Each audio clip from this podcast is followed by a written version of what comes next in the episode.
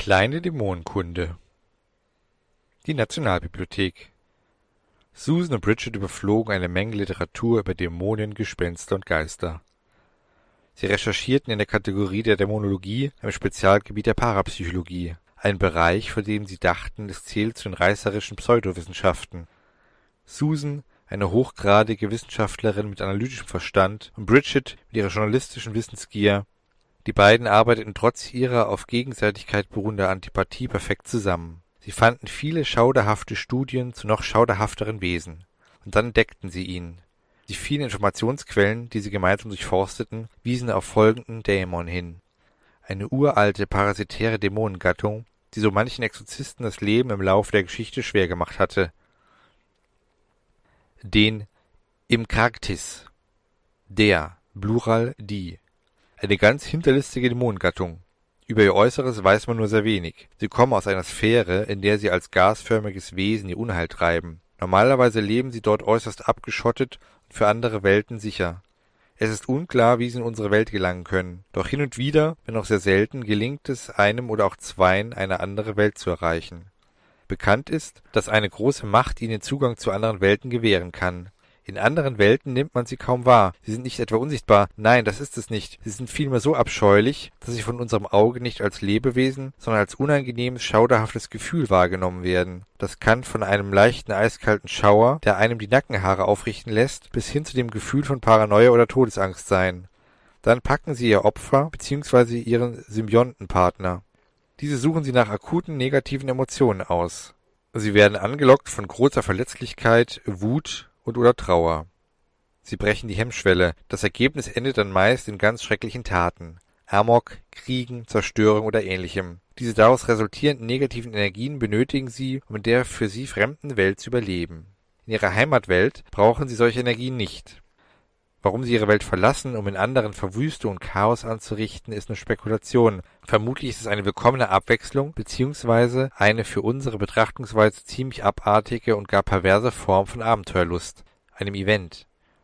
Der Symbiont wird erst von dem Dämon erlöst, wenn dieser stirbt oder der Dämon von sich aus das Bedürfnis verspürt, sein Opfer zu verlassen, um auf ein anderes zu wechseln, oder er empfindet eine Art Heimweh und versucht, den Weg nach Hause zu finden, was nur über ein Portal solchen Ausmaßes möglich ist, das ausschließlich von einer höher geleiteten Macht geöffnet werden kann.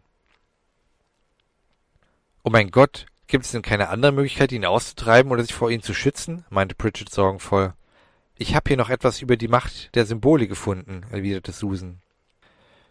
Symptaia-Symbole, die, oder auch besser bekannt als die Symbole der Hoffnung. Diese bieten je nach Intensität Sicherheit vor unangenehmen Energien bis hin zum Schutz vor großen bösen Mächten, Geister, Dämonen, Untoten etc. In Kombination mit anderen Symbolen führt ihre Funktion sogar weit über den Schutz hinaus. Je nach Kombination und Wahrhaftigkeit können diese sogar verhindern, dass besagte dunkle Mächte bzw. negative Energien überhaupt auftreten bzw. falls diese schon da sein sollten, schnellstmöglichst kehrt machen und an ihren Ursprungsort zurückkehren, vernichtet oder gefangen werden. Auch dies ist wieder eine Frage der Kombination diverser Symbole. Viele dieser Symbole sind leider wegen des schlechten Rufes der paranormalen Wissenschaften und den dazugehörigen sehr wenigen Wissenschaftlern kaum erforscht Hinzu kommt, dass viele Forschungsergebnisse gar nicht mehr festgehalten werden konnten, da aufgrund der Gefährlichkeit vieler Wissenschaftler sich selbst bzw. auf manchmal sehr, manchmal weniger grausame Art und Weise ihr Leben verloren haben. Die wenigen über die Jahrhunderte bitter erkämpften und erstaunlicherweise über langen Zeitraum erhaltenen, kaum bekannten Symbole samt ihrer bisher erforschten Kombinationsmöglichkeiten finden Sie wie folgt. Zu Beginn der 80er entstand das aus heutiger Sicht als Trend fehlinterpretierte Graffiti-Sprayern dessen Ursprung sind in Wahrheit jene auch heute noch tätige Druiden, welche sich auf das Erstellen von sogenannten Sprühbildern, besser bekannt als Graffitis, durch sprühende Farbdosen spezialisiert haben.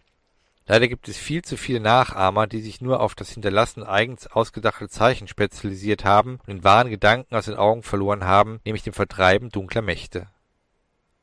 Bridget und Susan blickten sich an. Das ist es! Die müssen wir finden! Bridget war die, die den gemeinsamen Gedanken laut aussprach. Nur, kennst du irgendwelche Druiden? Wo sollen wir die auf die Schnelle finden? Susan blickte zum Fenster, wo ihr treuer Leibwächter wartete, die Gegend nicht aus den Augen bzw. essen ließ und ihr das Gefühl von Sicherheit und auf einer sehr skurrilen Art und Weise das Gefühl von Geborgenheit vermittelte.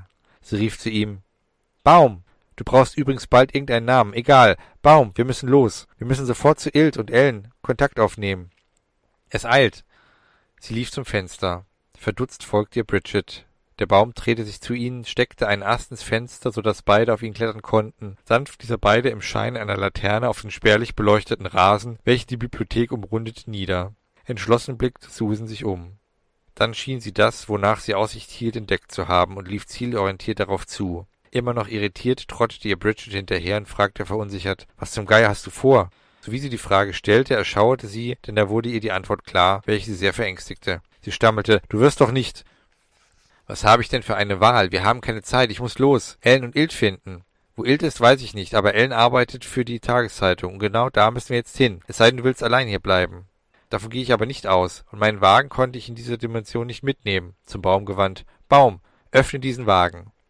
Sie deutete auf eine geparkte dunkelblaue Limousine. Die Äste wandten sich um die Fahrertür, zogen kräftig an ihr und öffneten diese, wenn auch etwas unsanft. Genervt folgte Bridget Susan, rannte an ihr vorbei, öffnete die Fahrertür, beugte sich um das Lenkrad, öffnete eine Verkleidung und startete gekonnt und fachmännisch anhand der nun herunterhängenden Drähte den Wagen.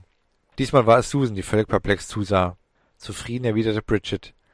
Ich bin nicht nur das Dummchen mit dem tollen Körper. Genervt noch etwas neidisch runzelte Susan die Stirn. Ich habe auch was in meinem wunderschönen Köpfchen und ich habe von jedem meinem bisherigen Lover etwas gelernt. Komm, steig ein. Weil es die Zeitung auch in dieser Welt gibt, kenne ich den Weg dahin in- und auswendig. Ein bisschen zufriedener als zuvor stieg Susan ein und meinte, aber ich fahre.